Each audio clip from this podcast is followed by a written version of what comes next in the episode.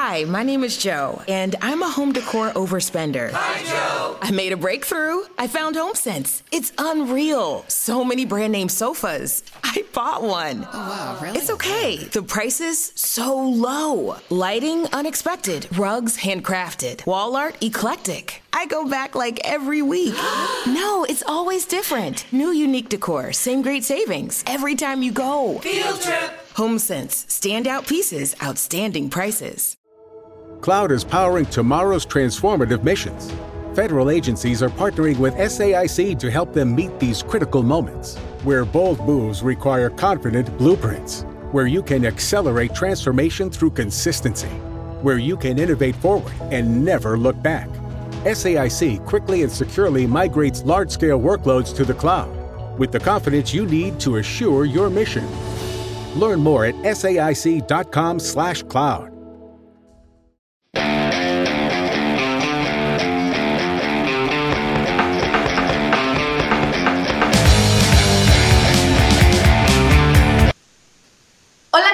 amigos de Deportes Sin Límite? Muchísimas gracias por estar de nueva cuenta con nosotros en una nueva emisión, por supuesto, de su programa favorito. Les saluda con el gusto de siempre su amiga y servidora Jessy Torresillas. Y bueno, como ya lo saben, cada semana les tenemos a un atleta mexicano súper destacado y en esta ocasión, por supuesto, no nos podíamos quedar atrás y fíjense que contaremos nada más ni menos que con la presencia de Poncho Manrique, uno de esos nuevos talentos que tenemos aquí en nuestro país en lo que al tiro deportivo se refiere. Y bueno, sin mayor preámbulo, Poncho, te doy la más cordial de las bienvenidas. Mejor preséntate tú aquí con nuestro público, diles de dónde eres, cuántos años tienes. Eh, tu deporte y por supuesto la modalidad en la que eres pues especialista. Va, pues muchísimas gracias por la invitación, antes que nada. Siempre es, es muy grato saber de este tipo de, de, foros y de dinámicas para pues llevar el deporte a, a, más lugares, ¿no? Y pues bueno, yo me llamo Alfonso Manrique, todos me dicen Poncho y me gusta que me digan Poncho. Este, yo soy, yo nací en Tamaulipas, en Ciudad Victoria, y eh, tengo actualmente 23 años, pero a los 16 me vine a vivir a, León, Guanajuato, por cuestión de apoyo deportivo principalmente, pues buscar una como mayor crecimiento y oportunidad. Eh, practico tiro deportivo, como ya lo he mencionado, y mi especialidad es en rifle tres posiciones. Esto es con calibre 22, eh, compito a 50 metros, es mi, mi blanco o mi diana hago 40 disparos en tres posiciones diferentes, de rodilla, acostado y de pie. Y al final, pues yo siempre hago la analogía más o menos como con tiro con arco, pues el que hace más disparos en el centro se suma la puntuación y el que hace la puntuación más alta, pues es el que gana. Muy bien, Poncho, pues apuntado ahí para nuestros aficionados, el público que sigue ahí esta fanpage que no sabe muy bien cuáles son algunas de las modalidades del tiro deportivo, pues que sepan que no es nomás agarrar ahí el arma, que por supuesto, ¿no? Tiene lo suyo, Poncho. Sí, claro, la verdad es que sí, a mí me gusta mucho decir que, que el tiro posiblemente no sea un deporte tan físico, porque bueno, no es un atletismo, no es una natación, no es un clavados, pero es un, es un desgaste mental muy fuerte, una competencia. Nosotros, o al menos en mi especialidad, dura 2 horas 45 y es estar 2 horas 45 concentrado haciendo exactamente lo mismo 120 veces. Entonces no es fácil, no, no es sencillo, sí es una cuestión que necesitas, más allá de la condición física para aguantar tanto tiempo en una posición, también la cuestión y la madurez y la preparación mental para soportar el estrés, los nervios, los cambios de condiciones, porque como dije, pues mi, especialidad es a 50 metros y es al aire libre. Entonces, pues en ocasiones llueve, en ocasiones hace mucho aire, hace mucho sol, y pues todas estas condiciones nos, nos afectan, ¿no? Y, son, son situaciones que uno no, no, puede prever porque no sabes cómo te va a tocar ese día auténticamente, cómo amanezca. Entonces, pues uno tiene que estar preparado para toda esa, para toda esa parte. Y claro que involucra mucho la cuestión mental, ¿no? Siempre comentamos mucho que, que el tiro, pues es, o sea, tu enemigo eres tú mismo más allá de tener un rival al lado o al otro, como es en las líneas de tiro, pero uno compite contra uno mismo y tratar de, de, dar el mejor resultado que tú puedas dar en ese momento. pero sí el, desgaste que se lleva uno en una competencia de tiro mental principalmente, la verdad es que sí, sí es bastante y es más principalmente lo que entrenamos, ¿no? Claro que también lo físico influye muchísimo, la cuestión de, de resistencia principalmente, como bien dije, pues no, tampoco está tan fácil aguantar tanto tiempo en una sola posición, pero sí la cuestión mental es algo primordial. Claro, y ni qué decir también de la cuestión, ¿no? Del uniforme. Me ha tocado acudir a algunas competencias de esta disciplina y se ve de pronto, eh, por así decirlo, algo austero, pero nada que ver. Claro que cuesta lo suyo y aparte no es así nomás, o sea, está mega pesado, ¿sí o no? Sí, digo, la verdad la cuestión del, del equipaje y el equipamiento y todo, pues sí digo, es, es, por un lado es caro, o sea, la cuestión económica, pues un traje de tiro, por ejemplo, nosotros en rifle utilizamos un traje, nos ayuda principalmente para tener una mayor, un mayor control del movimiento del rifle, se podría decir, y también evitar lesiones, porque, por ejemplo, mi rifle pesa 6 kilos y medio, entonces, en la posición de cuando estás parado, pues todo el peso lo recargas en la espalda, entonces, pues hacer estar una hora recargando un rifle de 6 kilos y medio, pues sí es un desgaste importante en la espalda. Entonces este traje nos ayuda a, a pues disminuir un poco el impacto que tiene, pero bueno, pues digo, tampoco es, es una... Los precios de estos trajes pues están en las páginas de internet y todo, y pues de, esos niveles o de un buen nivel, este, los trajes cuestan alrededor de 30 mil pesos, más, más aparte puedes comprar las botas de tiro que son con una suela plana para evitar movimiento también, pues también son otros 6 mil pesos y luego también eh, accesorios que le pones al rifle, pues también todo tiene ahí su, su, razón de ser y pues todo es caro porque es algo tan específico que pues también el mercado no es tan grande, ¿verdad? Entonces pues por lo mismo el, precio sí es un poco elevado y, pues sí, como bien dices, a veces sí, sí nos ven y, como que uno no dimensiona mucho la cuestión económica de, de, todos de todo el equipo, pero sí, sí eh, te llevas ahí una, una parte, una, una, buena inversión, ¿no? Sí nos gusta verlo como una inversión. Sí, porque de hecho tú lo ves a simple vista el traje y sin que sea mal el ejemplo, te lo digo como una persona común y corriente, de pronto la tela, ¿no? Parece tipo impermeable y dices, oye, o sea, ¿qué tanto puede pesar o valer? Pero oh, sorpresa, ya que lo montas, pues sí tiene lo suyo y sobre todo, como tú dices, no hay muchos en existencia y sobre todo en México que tú sabes, no es tanto lo practicado, sin embargo, a pesar de ser un grupo selecto o pequeño, todos aquellos atletas en nuestro país que lo practican, pues de que hay talento lo hay. Sí, claro, digo, también es muy importante mencionar que, que por ejemplo, todo ese equipo pues tiene, tiene medidas y todo está en el reglamento de tiro, o sea, se mide la dureza, se mide el grosor, se miden ciertas piezas, que no tenga más de, cierta distancia los botones, que no esté muy apretado, que no esté tan flojo, o sea, todo la verdad es que sí se mide. Eh, hay un, te digo, en el reglamento internacional del deporte y de la, de la, modalidad, pues viene todas las medidas y todo lo que se debe de, verificar y antes de una competencia, pues tienes que pasar todos esos filtros para poder competir, porque si no, pues bueno, ya te estaría favoreciendo este, el, equipo. Y efectivamente, como mencionas, digo, a pesar de que aquí en México, pues es un deporte que no se practica mucho por diferentes razones desde mi punto de vista, no únicamente la cuestión económica. Este, el talento existe, hay, tiradores muy buenos, los resultados han estado incrementando en los últimos años, en los últimos dos ciclos olímpicos ya estamos viendo más deportistas en finales de Copas del Mundo, cosa que antes era prácticamente imposible de ver y ahorita ya, ya vemos a más mexicanos ahí. También ahorita con la participación que van a tener mis compañeros en Juegos Olímpicos, pues tengo entendido que es histórica, es cuando más mexicanos han participado en tiro en Juegos Olímpicos. Entonces, pues el nivel está subiendo, lo cual es una buena señal de que el deporte se está desarrollando y a la vez pues está, se van a ir, eh, se, se atrae ¿no? a nuevas generaciones a que practiquen el deporte también. Sí, son bastantes compañeros. A ver, si me falla la memoria, corrígeme, que yo recuerde, pues están este chico eh, Orozco, Edson, Ale Ramírez, este José Luis, no recuerdo si es Rodríguez. Sánchez. Ah, Sánchez. A ver, ¿quiénes más están por ahí? Y, una más, Gaby Rodríguez.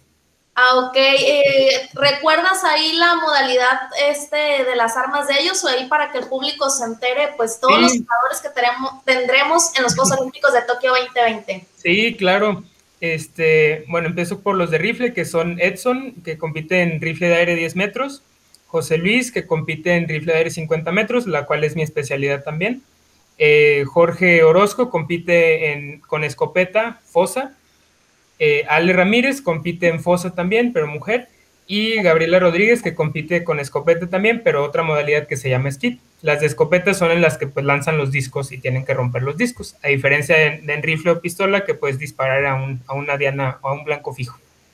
Pues ahí muy atentos, público querido, por lo que vemos son bastantes los tiradores y por supuesto, Poncho, esperemos y atinen ahí en el blanco, que tengan muy buena puntería y no es por nada, pero aunque sea una medalla, dos, a mí se me hace que sí logran los mexicanos ahí en el podio. Uno de ellos que yo veo eh, que podría ser precisamente Setson, ya ves que lo hemos visto pues brillar ahí en, campeonatos, copas del mundo, en los centroamericanos, al igual que tú, y pues también ahora recientemente en los panamericanos, ni se diga. Sí, e, efectivamente, digo, como lo mencioné hace unos momentos, el nivel está subiendo, los mexicanos posiblemente hay ahí una cuestión de, falta de, fogueo, falta de experiencia, principalmente también por el COVID, pero bueno, es algo que vino a afectar a, todo el mundo. Entonces, pues bueno, el, el, nivel está subiendo, las puntuaciones las han realizado y pues bueno, ya estar en unos Juegos Olímpicos no he tenido la fortuna, pero pues sabemos que tampoco es algo sencillo, pero no dudo que tengan la capacidad de dar el mejor resultado posible o que puedan dar y, con eso claro que, estarían en, la pelea, ¿no? Pero mira, al igual ahí que tus compañeros, obviamente ellos tuvieron pues sus primeros pasos, sus pininos. Ya hemos hablado mucho pues de todo el talento que tenemos actualmente en México, algunas de las eh, modalidades, pero queremos saber en sí, eh, Poncho, cuáles fueron tus inicios, cómo es que tú tuviste tus primeros acercamientos con el tiro deportivo y pues habiendo tantas modalidades de decir, ¿sabes qué? Yo quiero esta, o sea, ¿por qué en sí? Platícanos un poco de eso, compártenos. Pues mira, yo empecé a los nueve años, sí, empecé chiquito, la verdad. mi, sinceramente mi papá es tirador, él le tira con escopeta, no a nivel este, alto rendimiento, más como, como hobby, pero lo practica. Entonces, pues bueno, desde chico nos llevaba tanto a mí como a mi hermana al campos de tiro y lo veíamos tirar y demás. Era algo con lo que estábamos pues hasta cierto punto familiarizados, ¿no? Sin que fuéramos expertos ni mucho menos, pero sí familiarizados. Entonces, pues mis papás siempre fueron de la idea de que nosotros en las tardes estuviéramos en deportes, no nos querían en la, en la casa de flojos o algo así. Entonces siempre estuvimos realizando deportes, tanto mi hermana como yo, ella es cuatro años mayor que yo. Este, y pues bueno, llegó un punto en el que el entrenador de, en Tamaulipas le dice a mi papá un día de que, oye, ¿sabes qué? Pues necesitamos niños para la, la Olimpiada Nacional, no, o sea, lleva a tu hija, ¿no? Para que tire, a ver si le gusta. Y mi papá le comentó a mi hermana y mi hermana dijo, ah, pues sí, pues a ver qué onda. Y ya fue mi hermana y le gustó. Y pues yo como buen hermano menor que haces lo mismo que tu hermana mayor, pues ahí voy yo también de, ah, no, pues yo también lo quiero hacer y yo también quiero tirar y demás. Entonces así es como ya llego yo a tiro como tal desde un inicio. Este, principalmente por eso, ¿no? Como la influencia tanto de mi hermana como de mi papá hasta cierto punto y pues uno por querer hacer lo mismo que, que los demás. Y pues bueno, ya la verdad estando ahí, pues le empecé a agarrar cariño, le me empezó a gustar.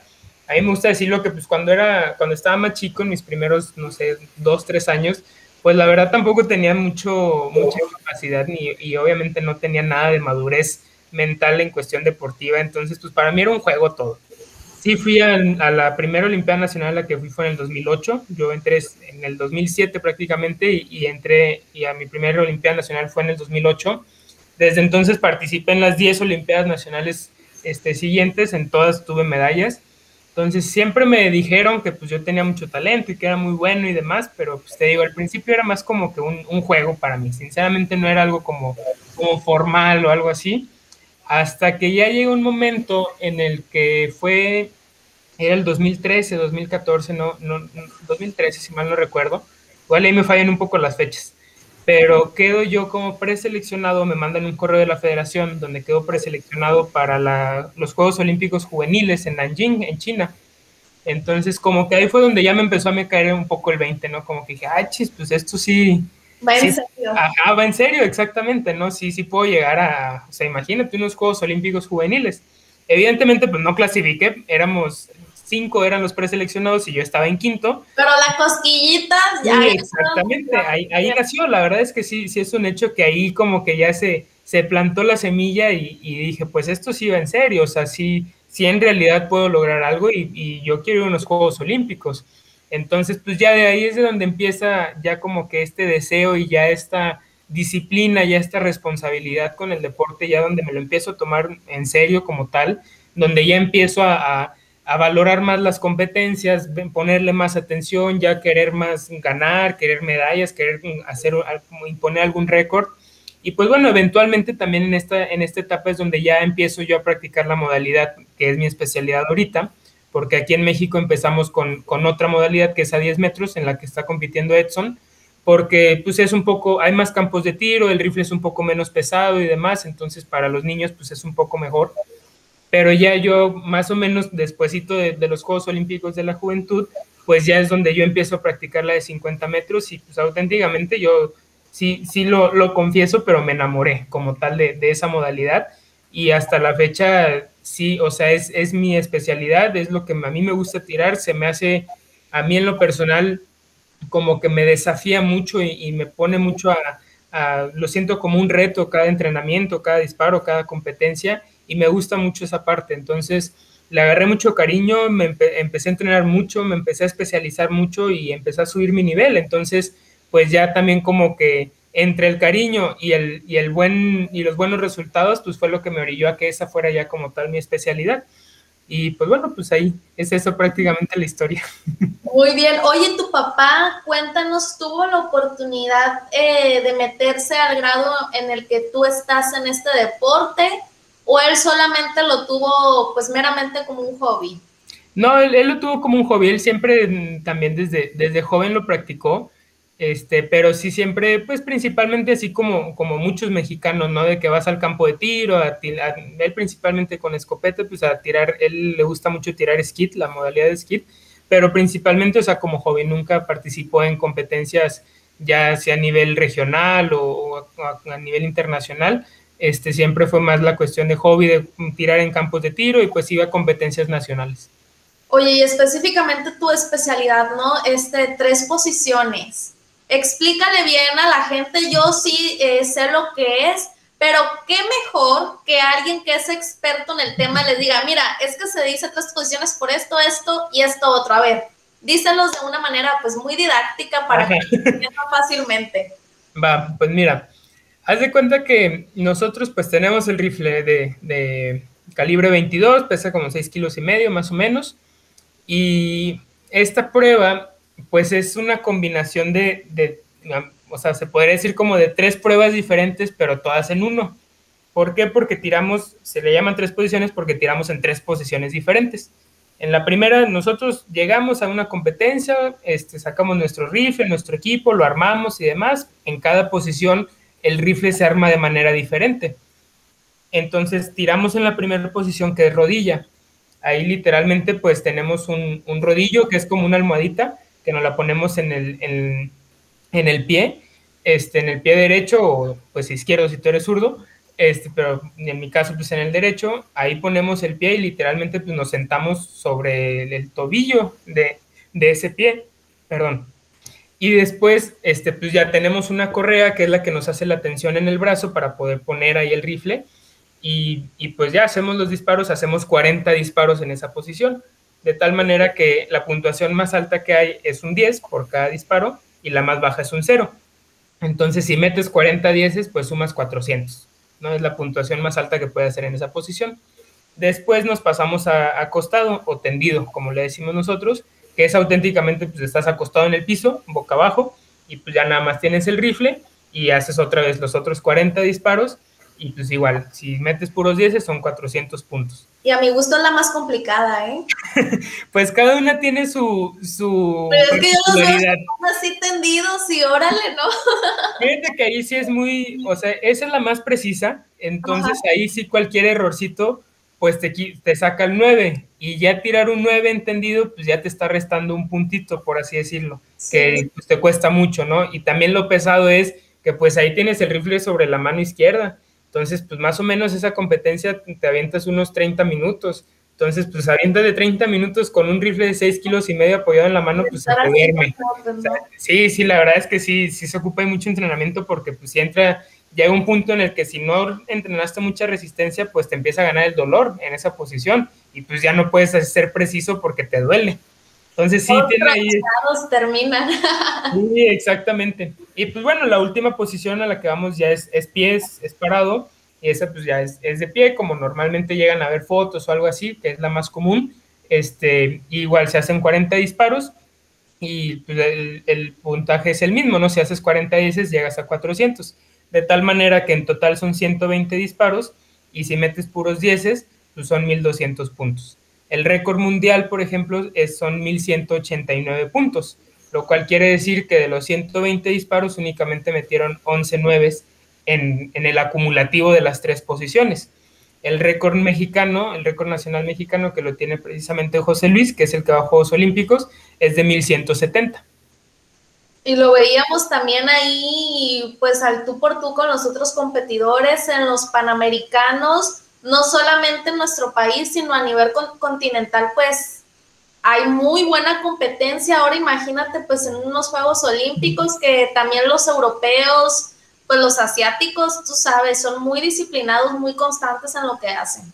Sí, efectivamente, digo, aquí hemos venido incrementando el, el nivel en toda la modalidad como tal. Y, pues bueno, sí, en, los panamericanos, primero en, los centroamericanos, pues se vio la verdad como una, eh, pues que, México era la potencia, ¿no? O el rival a vencer en esa modalidad y en prácticamente en todas las modalidades de tiro. Y, y pues bueno, este, lo demostramos ahí, mantuvimos ese, esa reputación, se podría decir. Y en Panamericanos fue, fue el mismo caso, ¿no? Digo, sin lugar a dudas, pues Estados Unidos siempre va a ser un rival vencer en cualquier deporte, en cualquier modalidad, y en tiro no es la excepción. Entonces eh, ahí estuvo este Pepe precisamente pues peleando en la final contra, contra los estadounidenses y pues bueno, o sea, luchando cada disparo y, y, sí, efectivamente el nivel ha venido incrementando para poder llegar a ese punto en el que ya estamos también compitiéndole en cuestión de, nivel a los estadounidenses. Y pues bueno, digo, sin lugar a dudas, los, los que son los, los primeros lugares en Copas del Mundo, pues son los europeos por cuestiones también allá de competencias y demás pero pues bueno, la idea es seguir incrementando el nivel hasta llegar a, competirles también, ¿no?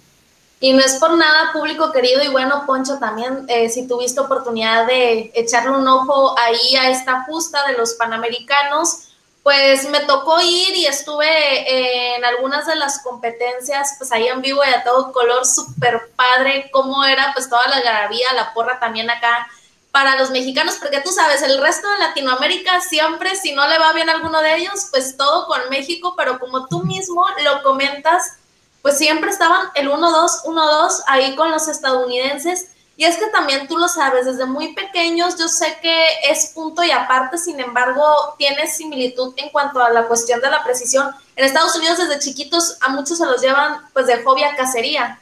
Entonces, pues es algo más eh, normal, por así decirlo, y bueno, pues ponernos ahí súper al quite con los americanos y con los europeos, digamos, podrían ser los que tú ves ahí que son esa piedrita en el zapato para el selectivo azteca o también que otros países, pues nos podrías decir, oye, pues es que también tienen muy, muy buen nivel. Pues digo, sí, sí hay unos, unos cuantos. La cosa en tiro es que luego hay este, algún tirador de un país que no es potencia como tal, pero ese tirador es muy bueno, ¿no? O sea, llega a ver a veces, no sé, un ucraniano, por ejemplo, o una ucraniana en pistola, y que es buenísima, pero pues en todos los otros este, competidores o los otros tiradores no son tan buenos. Pero digo, al menos en tiro, siempre Estados Unidos, Alemania, siempre va a ser un rival a vencer, China ni se diga Últimamente la India también le han invertido mucho y la verdad el nivel que ha, tenido, que ha venido incrementando la India es impresionante. Entonces, pues principalmente yo creo que esos cuatro países y Rusia también, e, esos cinco países, y pues ya uno que otro ahí tirador que, que, también tienen muy buen nivel, uno de Hungría, por ejemplo, en mi especialidad, algún francés también, este, pues pueden, pueden estar ahí también peleando e, esa parte, ¿no? Pero sin duda, como delegación como tal, pues son esos cinco países que mencioné, que se me vienen ahorita a la mente. Este, pero bueno, pues la intención también aquí en México, pues te digo, es seguir incrementando el nivel para pues poder llegar a competir, ¿no? O sea, buscar las herramientas y todo lo que se necesite de manera de contexto para pues poder estar también ahí compitiendo. Claro, y luego me compartías, ¿no? En tu haber, pues digamos, de la primera experiencia grande que tuviste, pues fue este certamen juvenil, pero de ahí, a pesar de que no te fue como tú hubieras querido, porque obviamente pues tenías que agarrar mayor fogueo, madurez, eh, vienen unos juegos centroamericanos donde destacaste muy bien, además de este torneo, ¿hubo algún otro eh, donde tú te sintieras pues un poquito más como pez en el agua, como decimos, o fueron precisamente estos Juegos Centroamericanos donde dijiste, wow, o sea, puedo lograr cosas pues todavía más grandes? Sí, fíjate que yo tuve una anécdota muy chistosa, bueno, a mí me da mucha risa ya, en el momento no me dio risa, pero ahorita ya me da risa. Precisamente en el 2018 yo compito en Juegos Centroamericanos en julio, este, y en septiembre era el Campeonato Mundial de Tiro, ya del deporte como tal, en Corea, y al cual yo también asistí. En Centroamericanos, pues sí fue una experiencia nueva, más en, una, en un aspecto, pues, de delegación nacional. O sea, yo no había vivido unos juegos, no había ido a una universidad tampoco. Entonces, pues voy a unos juegos centroamericanos y pues es este, la inauguración y que pues toda la delegación, estar en las villas con todos los deportistas, con digo, muchas personas o muchos deportistas mexicanos que son leyendas del deporte y pues ya estás ahí casi, casi que en el, en el cuarto de al lado, en el depa de al lado, entonces pues es una experiencia muy padre en ese aspecto y maduras mucho, o sea, aprendes muchas cosas. Y digo, también estar en la villa y ver a, a campeones olímpicos, a tricampeones olímpicos, pues es un poco, más bien es muy impresionante. Pero ya cuando llego al campeonato mundial, que ya es de la especialidad, que siempre comentamos también, que el campeonato mundial pues tiene mayor nivel que unos Juegos Olímpicos porque compite más gente, no hay tantos límites y pues porque no son unos Juegos Olímpicos, no tienen el mismo peso emocional, se podría decir, pero al final del día es un campeonato mundial.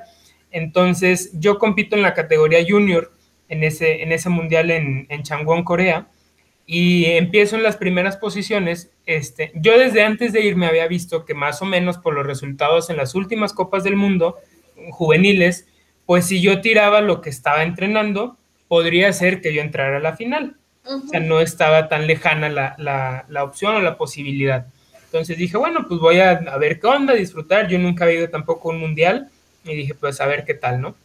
Entonces llego a la competencia y haz de cuenta que en esas canchas de tiro, pues ya tan grandes y muy pues, de nivel mundial, tienes pantallas, o sea, auténticamente televisiones, cada cierta cantidad de puestos en las que van poniendo los primeros lugares. O sea, bueno, más bien ponen los resultados de toda la, competencia, pero nosotros después de hacer esos 120 disparos que comenté, los ocho mejores tiradores pasan a la final y ya en la final es, otra vez se tiran las tres posiciones, solo que ya menos disparos y ahí el que tire más alto en la final pues son los que ganan. Entonces ahí en esas pantallas van poniendo los resultados y ponen los ocho primeros lugares, que en teoría son los que entrarían a la final, pues esos están fijos y todos los otros lugares, pues como somos 100 o más competidores, pues se van moviendo, ¿no? Para que puedan verse todos en la pantalla. Entonces, yo la verdad, pues sí me pongo nervioso si veo que voy bien, ¿no? Entonces yo prefiero llegar y nada más ver mis resultados en mi pantallita en donde me dice que si estoy tirando un 10 o un 9 y ya.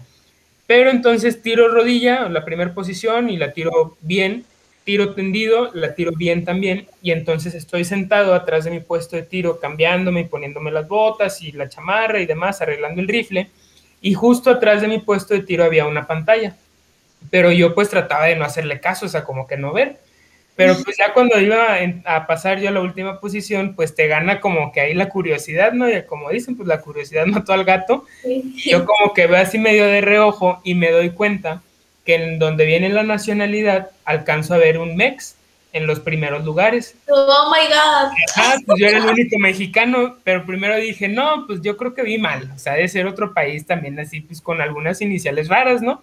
Porque pues no es muy común la X. Pero este, tenías ahí el qué sé yo, ¿no? Ajá, exactamente. No, pero pues la verdad es que me ganó como que la curiosidad y dije, no, pues yo creo que no, a ver, voy a ver bien para ya quitarme la, duda porque no soy yo. Y no, pues ya volteé a ver y efectivamente, si mal no recuerdo, en quinto lugar.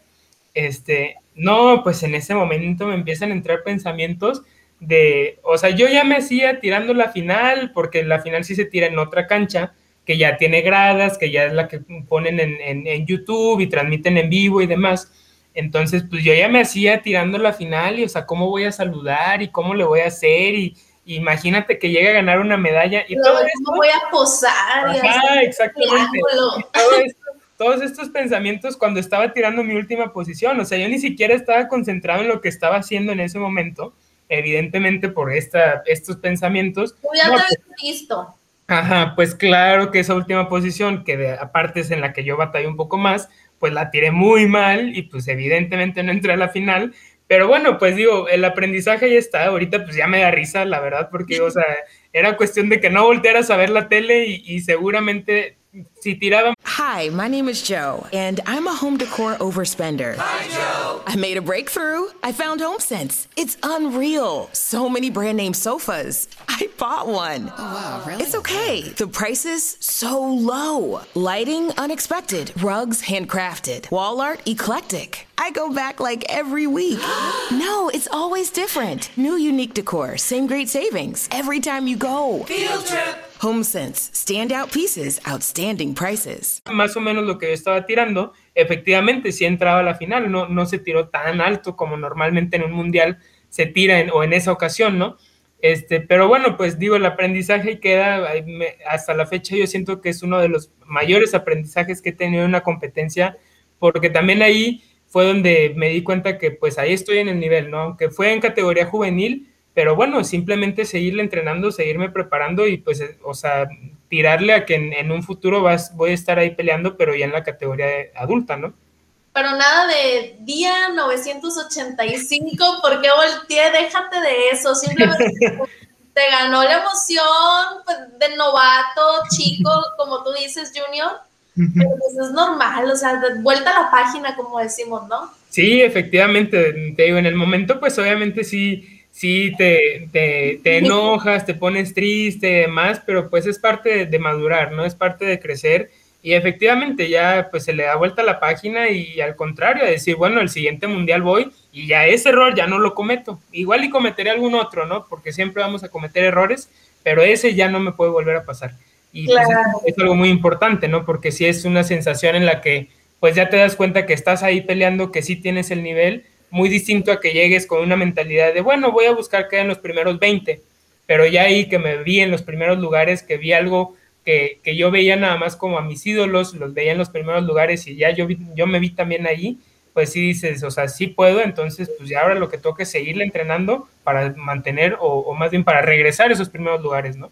Sí, oye, también me decías, en tu primera etapa universitaria no te tocó pues vivir una universidad, pero no hace mucho, ya ves que fue en la edición de 2019 en Napoli. ¿Tuviste chancita de ir o ahí ya no te tocó por la cuestión de que ya avanzaste otra etapa en tu carrera universitaria o igual si además de este mundial alguna Copa del Mundo, porque para quienes no lo sepan, en los deportes, pues no solamente existen los mundiales, sino también están las copas del mundo, que ahorita más adelante ahí nos vas a estar explicando la diferencia entre una y otra, ¿va? Va.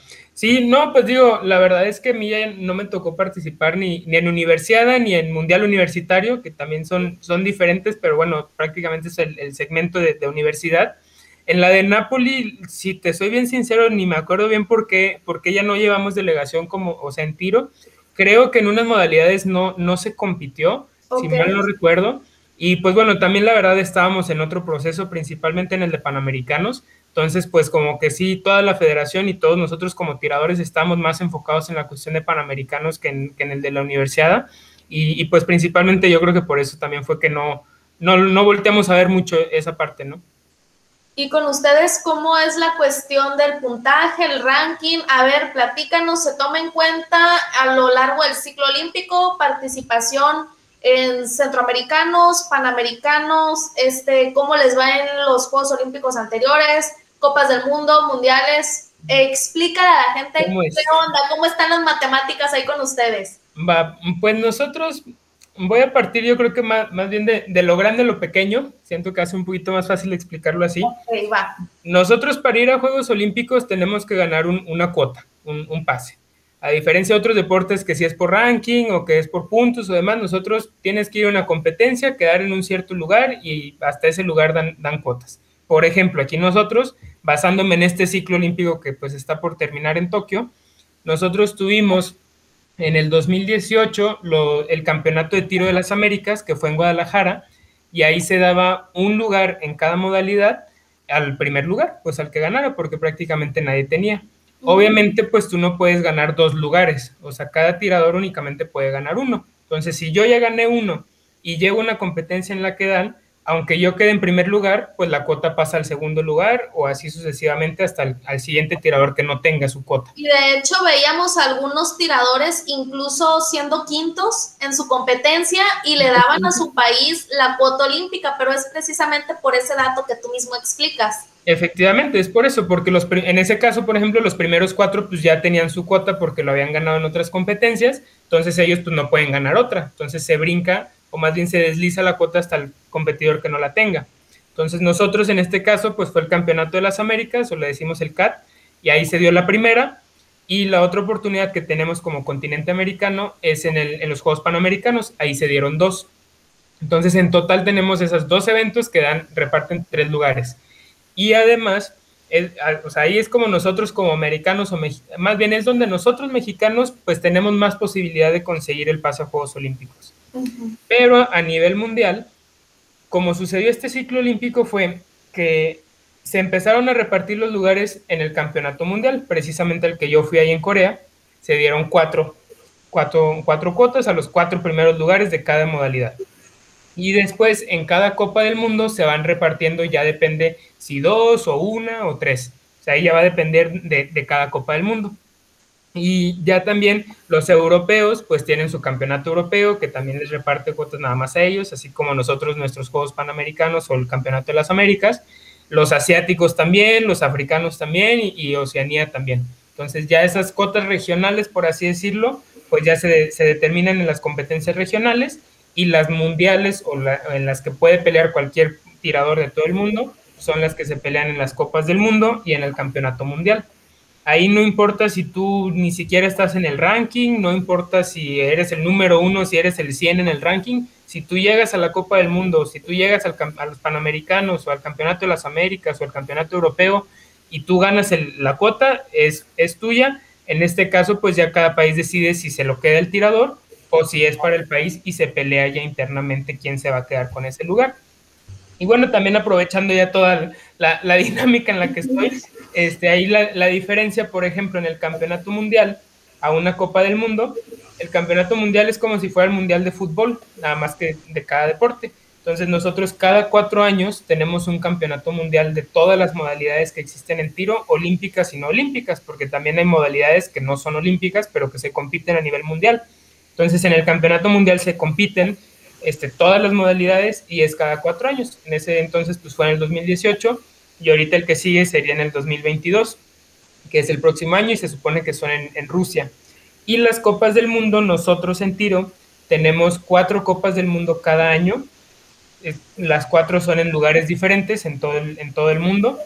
Y ahí sí se compiten, más bien se compiten únicamente las pruebas olímpicas y ya ahí sí te empieza a sumar también, también a nivel internacional existe el ranking en tiro, de hecho están en la página de la Federación Internacional y ahí te dice, haz de cuenta, hay un tabulador.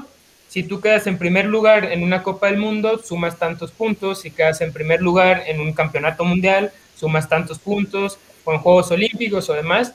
De tal manera que mmm, hasta antes de estos Juegos Olímpicos o hasta antes de este nuevo ciclo que va a empezar, no se le había dado tanta importancia al ranking. Sí era un, logro, obviamente, pues eres el número uno en el ranking, no eso nadie te lo quita pero en cuestión de, clasificación a Juegos Olímpicos o algo así, no había pesado tanto, porque pues la verdad es que hay mucha diferencia en facilidad de participar en algunas competencias.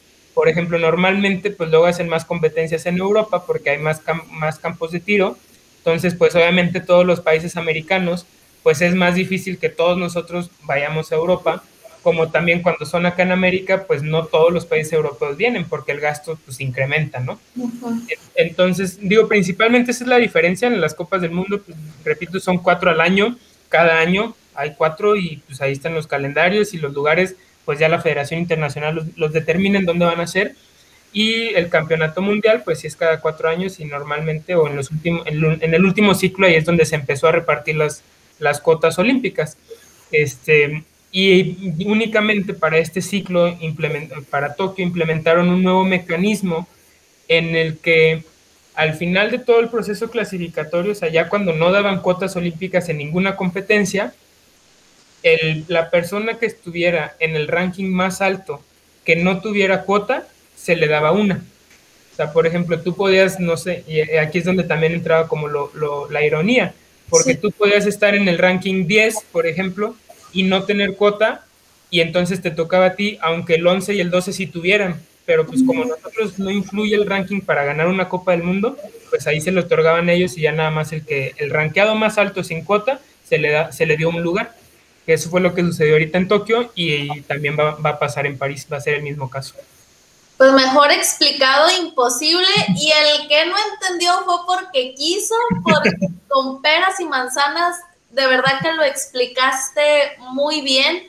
Y bueno, tocando el punto de ya este siguiente ciclo olímpico, prácticamente pues nos olvidamos un poquito de Tokio. Yo sé, eh, falta aproximadamente pues un mes para que den inicio, pero ya, Tokio quedó atrás.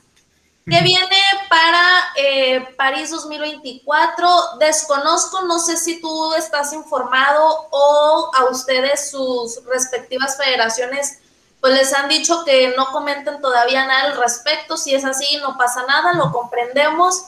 Va a haber el próximo año eh, centroamericanos, luego que los panamericanos, o sea, ¿qué va a pasar? Porque se supone que precisamente este 2021 pues era el año sabático, por así decirlo, para todos los atletas.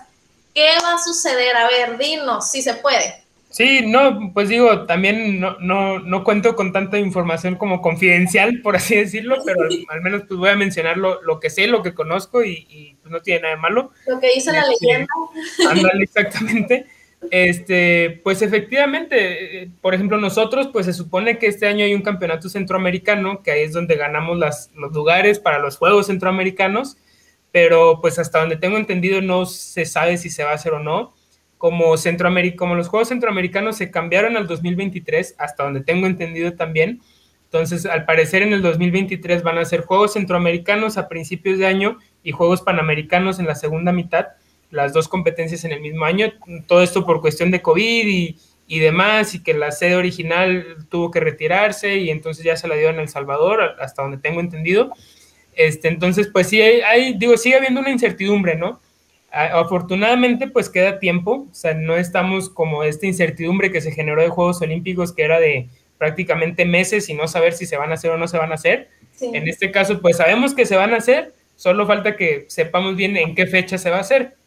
Entonces, pues sí viene un ciclo diferente, digo, definitivamente es un ciclo diferente que muchos lo, pueden ver de tres años, otros pues sí lo vemos de cuatro, pero con unos Juegos Olímpicos al principio, entonces digo, definitivamente va a ser un ciclo olímpico diferente, pero la preparación tendrá también que ir acorde a las situaciones y acorde a, los acomodos que se hagan en fechas de, de, las competencias importantes, pero bueno, no hay imposibles, ¿no? Digo, al final del día uno tiene que acoplarse y pues las condiciones van a ser iguales para todos. O sea, si centroamericanos y panamericanos son el mismo año, pues va a ser lo mismo para todo Centroamérica y para todo el continente. Entonces simplemente pues hay que prepararnos a la par, hay que prepararnos igual, hay que, que pues, dar nuestro mayor esfuerzo y hacer bien y muy estructuradas y muy, muy metódicas todas las planeaciones de entrenamientos para llegar en el mejor momento. Pero, pero sí, digo, al momento pues hay incertidumbre eh, tengo entendido hasta el momento que en tiro, pues no sabemos bien si este año se va a hacer el campeonato centroamericano o no. Y pues bueno, también va a entrar ese momento el próximo año en el que si no se hacen juegos centroamericanos, pero pues al parecer sí va a haber el campeonato mundial o si sí se hace el campeonato de las Américas, pues también ahí ya dan cuotas olímpicas. Entonces, pues va a ser, va a ser muy importante ver que, cómo se determina el calendario el próximo año, porque aunque no haya juegos centroamericanos, como quiera, si se hace el campeonato de las, Américas y ya dan cuota, pues también es una competencia muy importante y pues qué mejor que ganar la cuota en Campeonato de las Américas y ya llegar el siguiente año a Centroamericanos y Panamericanos, pues ya con cuota, ¿no? Ya con el lugar. Entonces, pues sí a ser, Teo, interesante y pues algo que tenemos que poner mucha atención para ver cómo, cómo vamos a planear todo, tanto nosotros como también los medios y, demás, ¿no? Me imagino que también, pues siempre estábamos muy acostumbrados ya a, la rutina o a cómo venía haciendo todo y ahorita puedes acoplarnos a lo que vaya a suceder. Sí, está canijo porque este presente ciclo olímpico, pues de cuatro se hizo cinco años.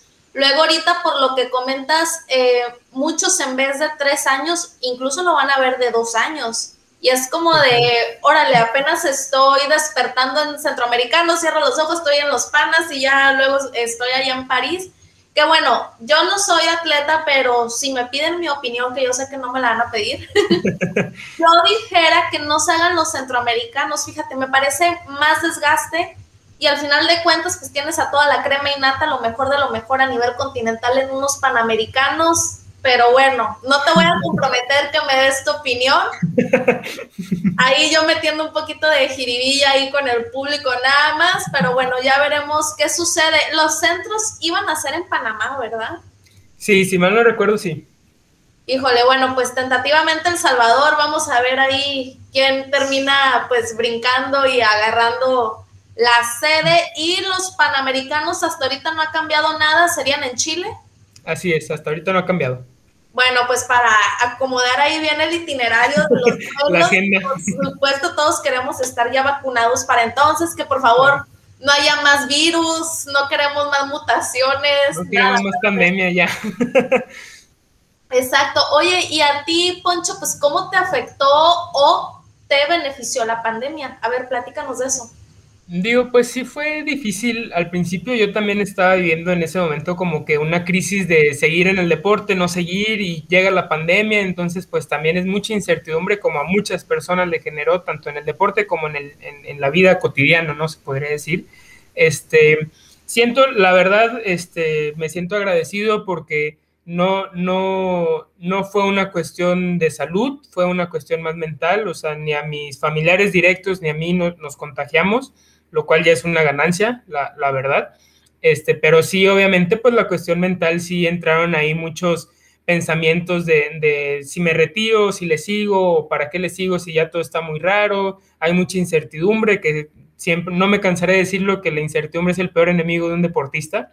Entonces, pues sí era, sí fue un momento complicado, fue un momento complejo, también llega este momento en el que es, por ejemplo, nosotros que no clasificamos a Juegos Olímpicos, es pues para qué entreno, ¿no? O sea, sí me pongo a entrenar en mi casa o voy al campo de tiro ya cuando lo abran, pero ¿para qué estoy entrenando si no hay competencias?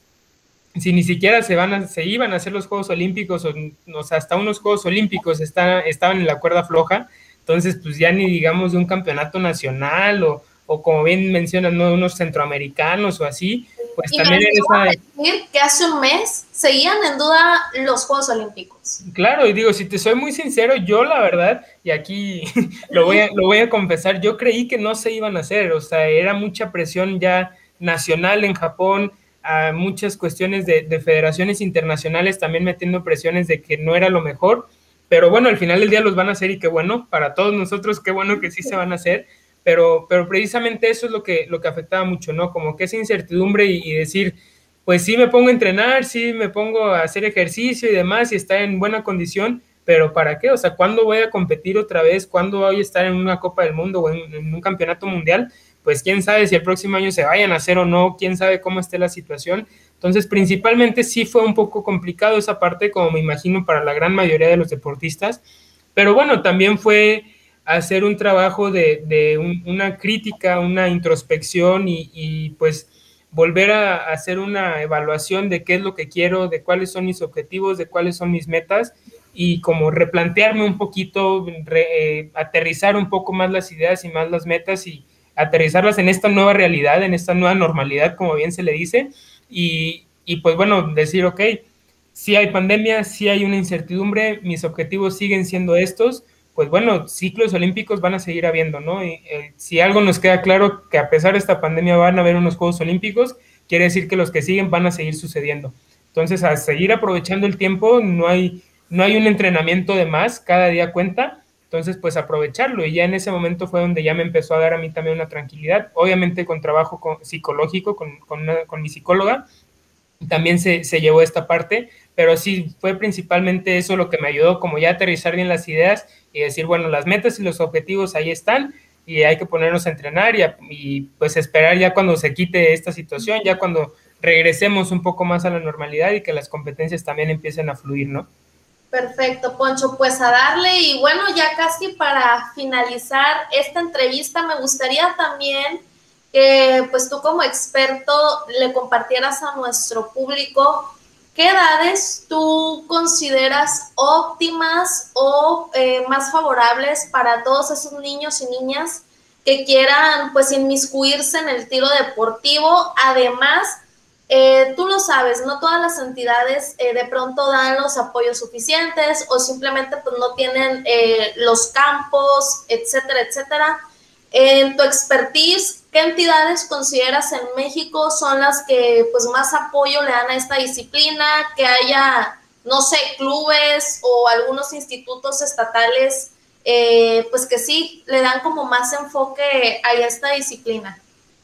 Sí, pues mira, principalmente, eh, digo, voy a comentar los estados y todo, pero sí quiero como dejar muy en claro que es más que nada la cuestión de la infraestructura. Ok. Porque, pues sí, no, no, no en cualquier estado, no en cualquier ciudad, pues hay una infraestructura para tiro deportivo, pero los estados que más infraestructura tienen y por ende, pues tienen un equipo más, más grande, ¿no? De deportistas, por lo mismo, porque pues eso sí va de la mano, pues es principalmente eh, Nuevo León, Jalisco, Guanajuato, e, esos tres, pues yo considero que siempre son potencia. Coahuila también tiene, tiene buenas instalaciones, eh, más bien tiene las instalaciones y el equipo necesario y entrenadores.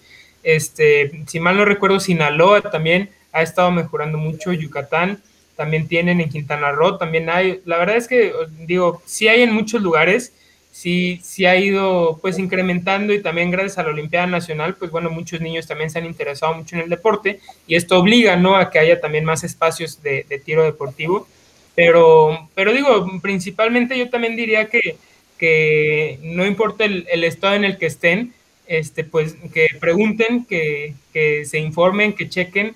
En muchos de los estados, este, la verdad es que sí hay en donde entrenar tiro deportivo. Claro, en algunos estados hay infraestructura pues mayor o, de mejor calidad que en otros, pero al final del día para empezar, pues hay en muchos estados, en todos los estados hay campos de tiro entonces, eso sí, en todos. Entonces, pues también es, es bueno que, que, los niños se puedan acercar a los campos de tiro y, por ejemplo, en los campos de tiro es donde pueden conocer el tiro con escopeta, que en una, que en una cancha de tiro como las que hay en las deportivas, por así decirlo, pues ahí no se practica escopeta, pero sí en los campos de tiro. Entonces, pues esa sí hay una cercanía y pues en cualquier estado de la República pueden encontrar campos de tiro y van a encontrar pues clubes o, pasiones de personas que les gusta el tiro y que se dedican a esto y pues por ahí se pueden ir empezando a, meter a, este deporte y pues ya dentro pues ya empieza a uno ver a, ver las diferentes especialidades y modalidades y ya pues más o menos en qué te quieres dedicar. Pero sí, la verdad es que efectivamente no es como si hubiera una alberca en todas las ciudades del país casi casi, pero digo, el tiro deportivo está presente a nivel nacional y pues si hay alguien que le interesa, si hay alguien que le gusta, yo los invito a que se acerquen. Hay que también quitarnos como que esta, este estereotipo de que las armas son malas, porque no es así, o sea, el tiro es un deporte olímpico y desde los primeros Juegos Olímpicos está presente y es verdaderamente un deporte que te desafía y, que es un, un reto cada disparo. Entonces, que se acerquen, que lo conozcan y les aseguro que les va a gustar mucho. Y pues bueno, también en la cuestión de la edad que bien me comentabas, yo siento que efectivamente si están muy chiquitos, pues sí es muy complicado porque al final del día se involucra el, manejo de un arma, pero yo, yo considero que a partir de los 10 años, de los 11 años, es una edad este, muy buena o, óptima para empezar a involucrarse en el deporte, ya puedes empezar a manejar un arma más ligera, no tan pesada, y te empiezas a involucrar y a familiarizarte más con, el deporte, y, pues bueno, es una buena edad para empezar.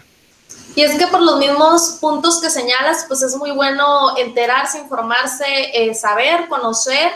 Y me ganaste la pregunta, pareciera que me leíste la mente, te iba a decir precisamente acerca de que en México, tú lo sabes, el tema de las armas, pues es un estigma, algo que sí tienes un tema que tratar con pincitas. Ahorita nos decías, eh, pues algo muy válido, ¿no? De más o menos como el consejo, ¿no? Para los padres de familia de, sí, es un arma, pero el uso que se le da es muy diferente, pero aparte, pues todas las habilidades, ¿no? Que tanto niños como niñas pueden desarrollar y bueno, nunca sabes una emergencia, pues ahí tienen con qué defenderse. Ojo, no los estoy eh, motivando a que hagan otras cosas, pero uno no, nunca sabe. Claro, digo, yo hace poco también digo, se me viene a la, a la, mente ahorita que hace poco vi una frase precisamente que decía eso, que las armas no son malas, es malo el que las usa para hacer daño. Claro. Entonces, pues es, es una realidad, ¿no? Yo también, este, pues ese mensaje, por ejemplo, me, me gusta mucho y, y, sí, me gustaría hacérselo llegar a todos los papás, Tenerles respeto, ¿no? Más que exactamente, nada. exactamente. En mi casa a mí siempre me enseñaron, mi papá desde chico, que a las armas hay que tenerle respeto y si las vamos a usar hay que saber usarlas. No, no es nada más por, por juego, no es nada más porque hay que divertido, no. Y por eso mismo yo también invito a que la gente se acerque a los clubes de tiro, o sea, para, para aprender a, a manipular un arma, a utilizar un arma de la manera correcta, de la manera adecuada, y posiblemente no, no quieran tener un arma en su casa, lo cual es muy válido, no quieran adquirir un arma ni mucho menos, pero siento que es algo que, que es bueno saber, Exacto. que es bueno tener ese conocimiento, saber de qué se trata y, y, hasta ahí, ¿no? O sea, si no te gusta más, por ejemplo, en, en mi casa, este, mi hermana es tiradora, mi papá también y yo, y yo también, pero a mi mamá no, no le gustan las armas, o sea, no es algo que le agrade una vez en su vida, creo nada más disparó una y por presión familiar, Sí. Y ella volteó y nos dijo, miren, o sea, sé, sé utilizarla y hasta ahí me quedo. O sea, yo soy feliz con eso, soy muy feliz viéndolos tirar a ustedes y ser felices, pero yo nada más las sé utilizar, sé que están ahí y, y hasta ahí. Entonces es, es bueno saber esa parte, ¿no? Que, que las armas no, no, son malas y pues qué mejor que aprender a, cómo se utilizan y hasta ahí. Tampoco si no nos interesa más, pues tampoco es, es forzar a la sociedad a que agarren armas y que tengan armas en su casa.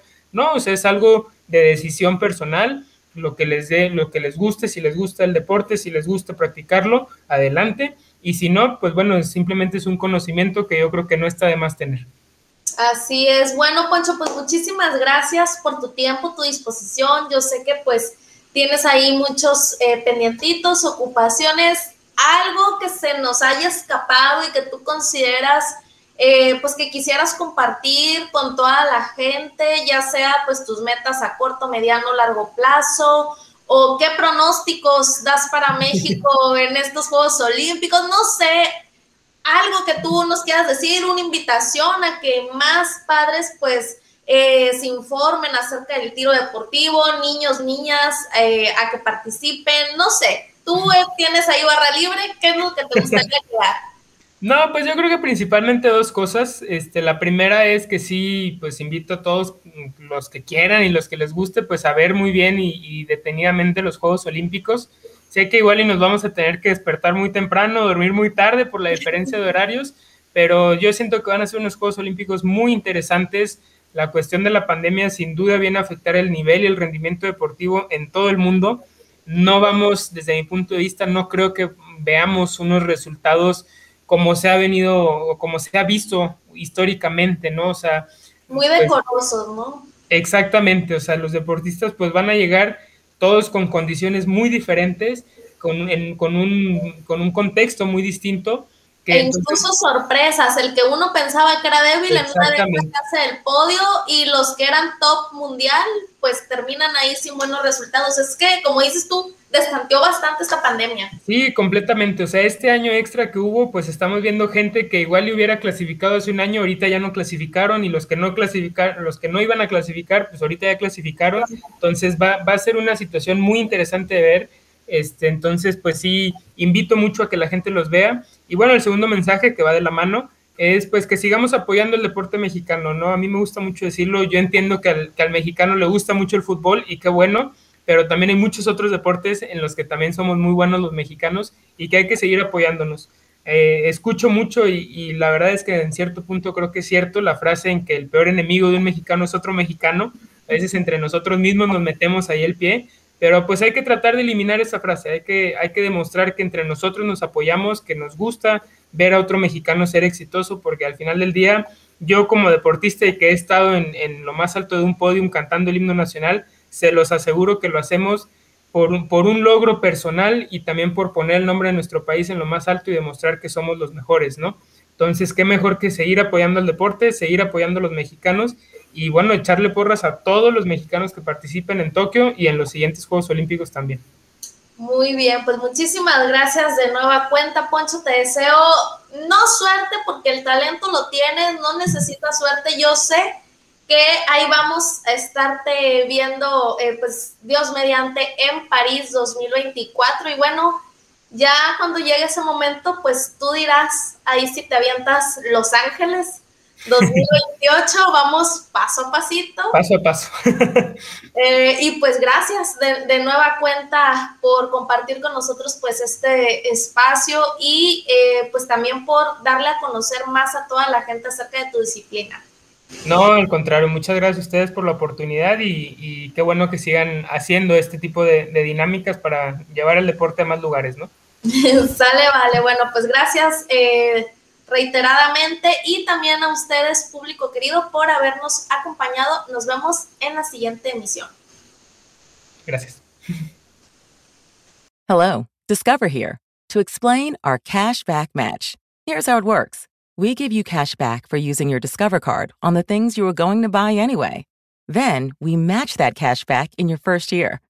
And that's why we call it Cashback Match. Now to recap and say cashback one more time. We match all the cash back you've earned at the end of your first year automatically. Discover. Exceptionally common sense. Learn more at discover.com/match. Limitations apply. La venta de Black Friday de Mattress Firm te va a hacer descansar de Friday a Friday. Sí, descansa todos los días y ahorra hasta 500 dólares al comprar una cama King a precio de Queen o una Queen a precio de Twin. O llévate una base ajustable gratis de hasta 499 dólares con compra elegible de Silly. O compra Tempur-Pedic, el colchón más recomendable de los Estados Unidos y obtén 300 dólares de regalo instantáneo válido para accesorios de cama. Ven hoy a la venta de Black Friday de Mattress Firm. Oferta válida con compra elegible. Aplican restricciones. Visita una tienda para más detalles.